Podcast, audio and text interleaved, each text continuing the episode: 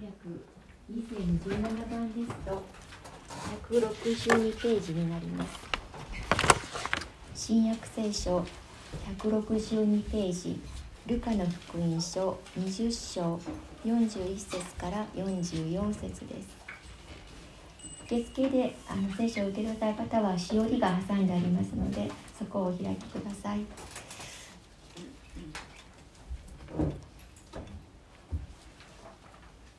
では朗いたします。ルカの福音書20章41節。するとイエスが彼らに言われた。どうして人々はキリストをダビデの子だというのですか？ダビデ自身が詩篇の中でこう言っています。主は私の主に言われた。あなたは私の右の座についていなさい。私があなたの敵をあなたの足台とするまで。ですからダビデがキリストを主と呼んでいるんです。呼んでいるのです。それならどうしてキリストがダビデの子なのでしょう。それではこのところから「王の王」と題して斉藤隆二牧師がメッセージを取り次ぎます。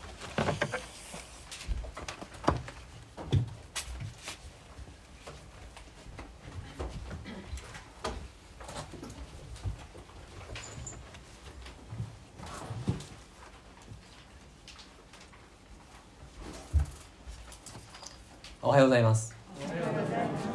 7月22日から全集会を、えーリモートにしましたので2ヶ月半ぶりになるでしょうか。本当によくこの間を皆様あー引退されたりあるいはその期間だからこその何か恵みや祈りを見出しながら歩まれたなと、えーはい、皆様の信仰の歩みが素晴らしいなということを改めて思わされながら今日ご一緒しています、え2階では中継というかそのこのカメラの音声とあっちのカメラの映像を送っていて今までと違うのはこっちの、えーミキサーからの音声を上に上げてるんじゃなくてそこのカメラの下についている部分からの音声を上げてます、えーなんでこんなこと言うかっていうと誰も知らないので何かあった時にですねちょっと対応する時にあの指示が出しやすいようにですね今技術的なことを少し分かち合ってます。あと母子室じゃないんですけど和室の方でね今日あの親子連れの方いらっしゃってるのでそちらには YouTube ののライブをノートパソコンであの上映というかやっています、はい、そんな感じで3部屋で今分かれて、えー礼拝をしているのとあとはいつも通りたくさんの方たちがネットの向こうにいらっしゃいます。ある方は、えーリモートで礼拝しますと言いながら朝だけ来られて献金を届けて週報を持ってじゃあ後ほどみたいな感じであのリモートでご一緒する方もいらっしゃったりしてみんないろいろだななんてことを思いながらおります。早速、えーいつも通りですねルカの福音書の続きを今日も味わっていきたいと思っています、イエス・キリストがエルサレムでさまざまな議論を持ちかけられてきたことを私たちは見てきました、えーエルサレムっていうのはイスラエルという国の中心にあるわけで、まあ、都ですね今から2000年前イエス・キリストはイスラエル全土のいろんな町々を巡り歩きもうあちこちで噂になり救い主がついに来たと、えーはるか昔から予言されてきた救い主やっと現れたっていうもう大騒ぎなわけですよね。えーそしてエルサレムにイエス様が来られる時には都ではイスラエルの指導者たちが待ち構えていました。祭司長立法学者パリサイ人サドカイ人とか名前つくんですが要はイスラエル社会のエリートたち国会をですね導く最高議会のメンバーたち。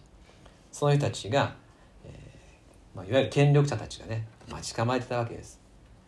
イエスという若者が来る。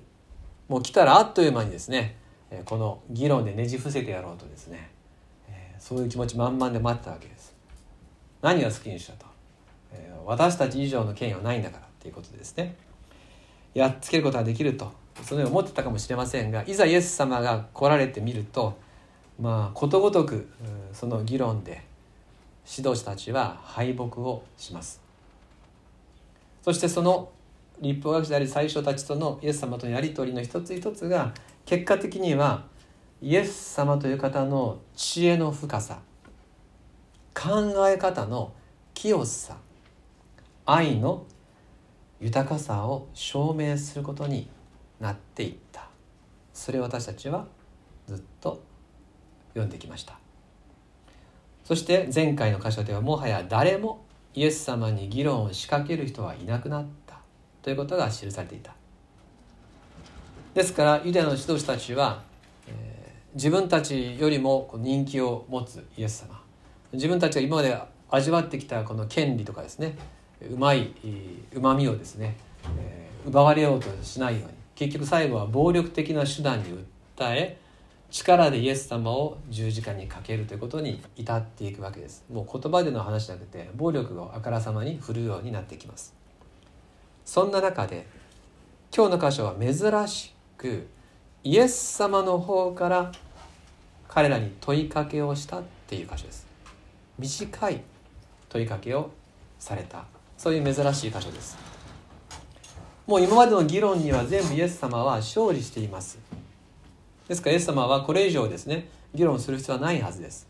そしてまたイエス様は十字架に自分がかけられるってことは最初から計画済みです。人々を救うためには自分が死ぬんだってことはもう腹を決めてますからイエス様は自分を守る必要もないわけです。じゃあ今日のイエス様のイエス様からの投げかけっていうのは何か？自分をの身を守るためではないということは明らかです。そして今まで福音書を学んできた方はお分かりのようにイエス・キリストという方の行動原理っていうのは驚くほど単純です。結局この方は愛することしか考えていない。救うことしか考えていないんですね。全てのイエス様の言葉と行いはこれで説明されてしまうんです。ですからまあ単純といえば単純ですね。愛することと救うこと。それしかない。ですから今日イエス様があえてご自分から投げかけをされているのもまたより多くの人を救うためにはこれは必要だと思われたから話されているわけです。41節。短い箇所なんで一緒に読みましょうか。41節から3、はい、するとイエスが彼らに言われた。どうして人々はキリストをダビデの子だと言うのですか？ダビデ自身が詩篇の中でこう言っています。主は私の主に言われた。あなたは私の右の座についていなさい。私があなたの敵をあなたの足台とするまで。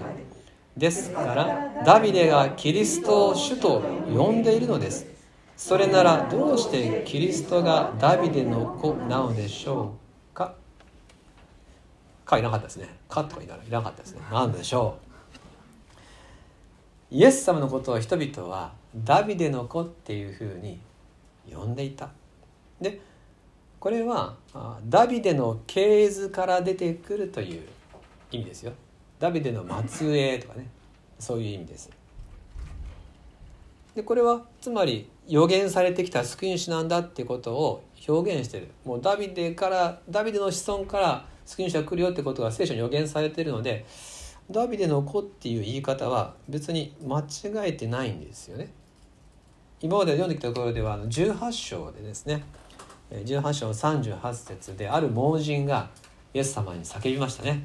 えー開かれなくても結構なんですがルカ18章38節彼は大声で「ダビデの子のイエス様私を憐れんでください」と言った。信仰の叫びは記されています。彼は間違っていない。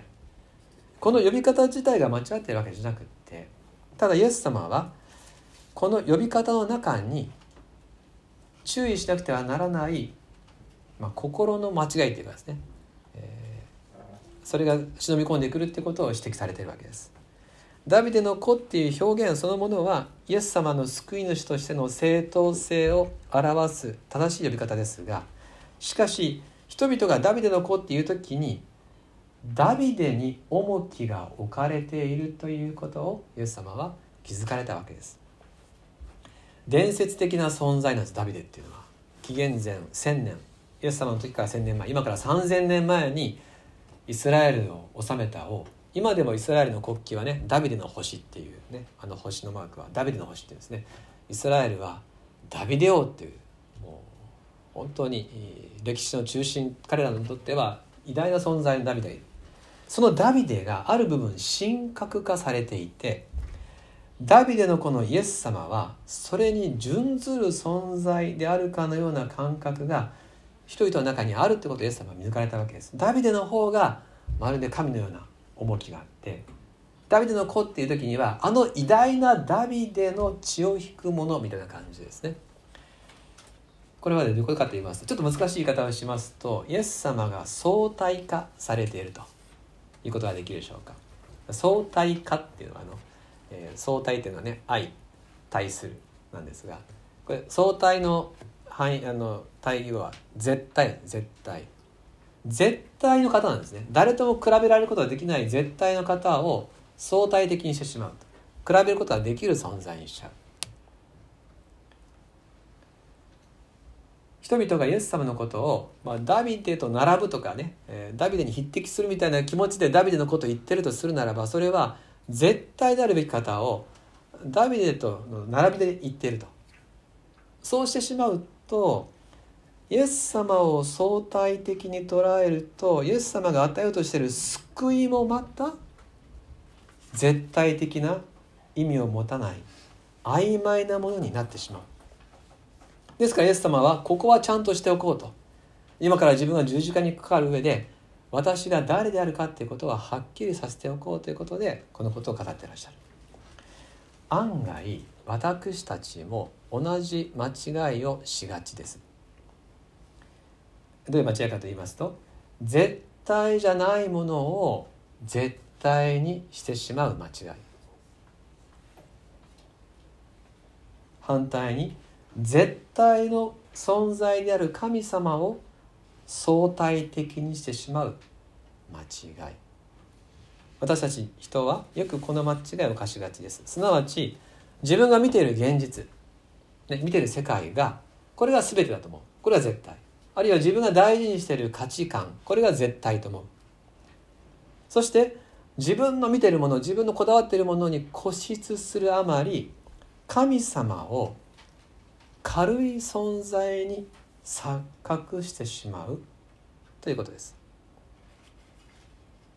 私の抱えている問題に比べればね私はこんなに今はねあのこれに価値がある。これが宝物なんだと思う時に神様の存在を何かこう脇に置いたり後回しにしたり軽くするということ。これ勘違いが起こるわけですよね。けれどイエス様って方は相対化してはならないお方。全てのものに勝って絶対の存在だということです。でここでイエス様が問いかける質問すごい短い質問なんですね。詩編110編っていうのを引用します。もうそのまま引用されているので詩編開く必要はありません。詩編110編の一節ダビデ王が書いた詩の一節をイエス様は引用しています。もう一遍42節お読みしますね。ダビデ自身が詩篇の中でこう言っています。主は私の主に言われた。これは当時の人の気持ちになってちょっと読んでもらったらですね誰のこと？って思うでしょ？主は私の主に言われた。ダビデ王はそう言ってるわけです。あなたは私の右の座についていなさい。私があなたの敵をあなたの足台とするまで。もう紀元前1000年の人たちはねダビデのこの詩を聞いた時に分かるような分からないような気持ちになったはずです。主は私の主に言われた。誰のことなんだろうと。そしてイエス様は44節でですからダビデがキリストを主と呼んでいるんです。それならどうしてキリストがダビデの子なのでしょう。ダビデは来るべき救い主のことを私の主って呼んでます。つまりダビデの家系から生まれるイエス様であるけれどもダビデに準ずる存在ではなくてその方のことをダビデは自分の主と賛美している。しかも神である方が全ての敵をこの方の足台とすると予言されている。来るべき救い主が最終的な完全な主権を持つんだとダビデ王が指し示し賛美している。ダビデ自身が来たるべき救い主を主と言いその絶対的な主権を語っているのならば私イエスがダビデよりも小さなものであるはずがないでしょう。ってことですね。ダビデがこの詩を書いた時には人々は多分分からなかったはず。でもそれが千年後のイエス様によって解決する。それがこの時にイエス様が語られていることです。イエス様は見事に旧約聖書を引用し本当に短い言葉で人々に正しい理解を与えました。また喜びを与えたはずです。人々はこれを聞いて嬉しかったはずです。そうだ。ダビデが救い主を主と呼んでいると。今目の前にいる方はダビデの子だけどダビデよりはるかに勝る神なんだってことを人々は納得したはずです。私が救い主であり絶対の神であるとイエス様は解き明かされた。見事な引用なんですね。数ある聖書の中でたった一節を表現ここだけをピンポイントで指し示すことで全ての筋道をピタッと合わせてしまったわけです。そしてご自分が何者なるかと語ったと。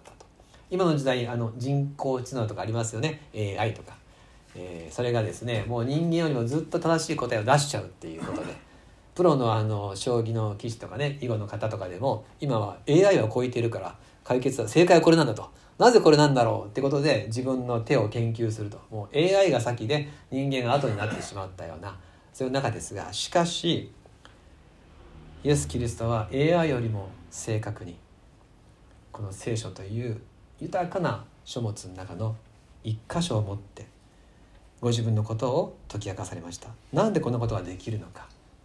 なんでイエス様はこの聖書のことにここまでですね正確に明確に語れるのか。それはイエス様が言葉そのものの方だからです。イエス様が神でありイエス様が神の言葉そのもの言葉が人となって来られた方。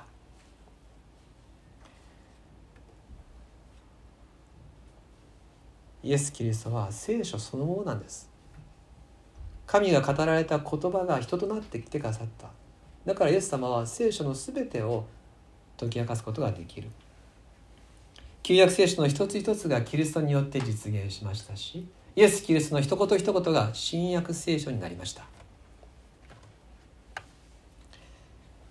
イエス様は絶対の真理である方です。私たちの言葉と私たちの行いって時々ちぐはぐだったりします。言ったこととやってることは違うことありますよね。こんなつもりなかったのになとかね、えー、嘘つくつもりなかったんだけど結果的に嘘になっちゃうこと。約束を破るはずなかったんだけど結果的には約束を破ってしまうことありますよね。言葉と行いが矛盾することってよくあります。ところがイエス様の言葉と行いは常に言葉と行いの2つが1つになって愛を教え真実を教えてくれます。絶対の真理がこの方にはあります。この方は真理だっていうふうに私たちは自信を持って言うことができるお方。イエス・キリストこの方は王の王であり主の主であるお方です。これは私たちのと当たり前と思うかもしれませんがやっぱりイエス様がこのことを今日きちんとわきまえるように教えてくださっている時もう一度私たちは心の中にそうだなと。この方は王の王であり主の主であり真理である方だと。この方は他のものと比べてはいけない。何かに準ずる存在にしてはならない。相対的にしてはいけないなっていうことを今日一緒に確認したいと思うんですね。分かっているようでももう一度収めるべきところにこの言葉を収めたいんですね。英語ではキング・オブ・キングスって言いますね。王の王。どんな伝説的な王たちとも比べることができない。全ての上に立たれるお方。ダビデが主と呼んだ方。世の終わりに全てを支配されるお方。全世界を作られた言葉そのものであるお方。それが私たちの主イエス・キリストです。この方を相対的な存在にしないようにしましょう。すべてのものが移り変わっていきます。またいろんなものが滅んでいきます。でもイエス・キリストは永遠に変わることはありません。最近思うことは私たちって気分でものすごく左右されるんだなっていうことです。社会がね今とても気分がこう落ち込む時代になった時にみんな影響を受けますよね。で気分ってね私の心が分からなくさせるんですよね。もううつうつとしてくると全部が灰色に見えちゃうでしょ。何かを信じてても自分は信じてないんだかっていう気持ちになったりとか気分って私たちの理性とか方向とかにものすごく影響を与える強い力って気の迷いとかね気のせいじゃとかっていうけどとっても強い力を気分は持ってるってことを最近よく思います。たとえどんな気分になったとしても私たちはイエス・キリストは絶対の神だっていうこのことをちゃんと持っているとですね。今度逆にですねあ私こういう気分なんだなと。これ気分がそうさせてるんだなっていうふうに逆にセルフコントロールすることができますが。どうぞ今日ご一緒にイエス・キリストが今私たちのただ中におられること。今日も明日もいつまでも共にいてくださることを聖書から共に喜んでいきたいと思うんです。そしてこのことを今日踏まえた上でイエス様の言葉をいただいた上でどうしても最後に一緒に味わいたいことがあります。それはこの王で王の王である方キング・オブ・キングスである方がこの方が十字架にかかってくださったんだということです。絶対の神である方があなたのために十字架にかかって死んでくださった。でしょ？神の言葉そのものである方が私たちの罪のために命を差し出してくださった。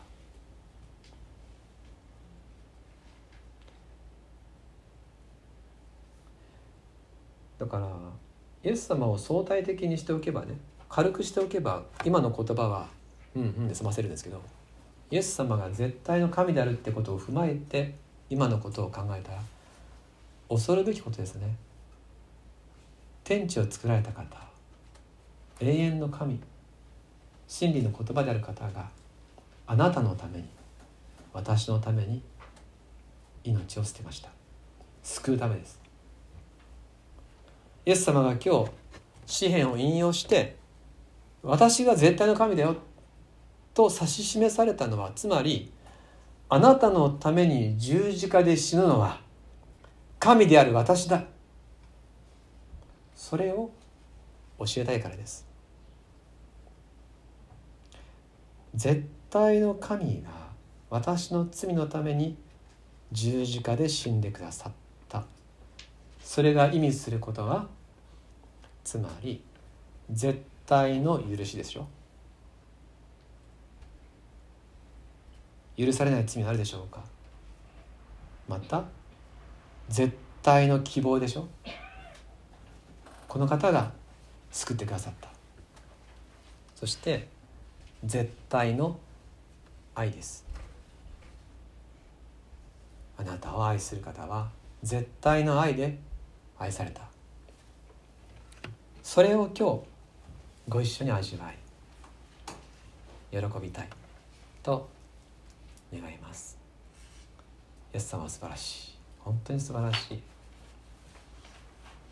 今日の説教これで終わりなんですけども短いなっていう感じがするかもしれませんしイエス様は素晴らしいで終わったらですね教会学校みたいな話だと思うかもしれませんが結局もうこれですよね。イエス様は素晴らしいんです。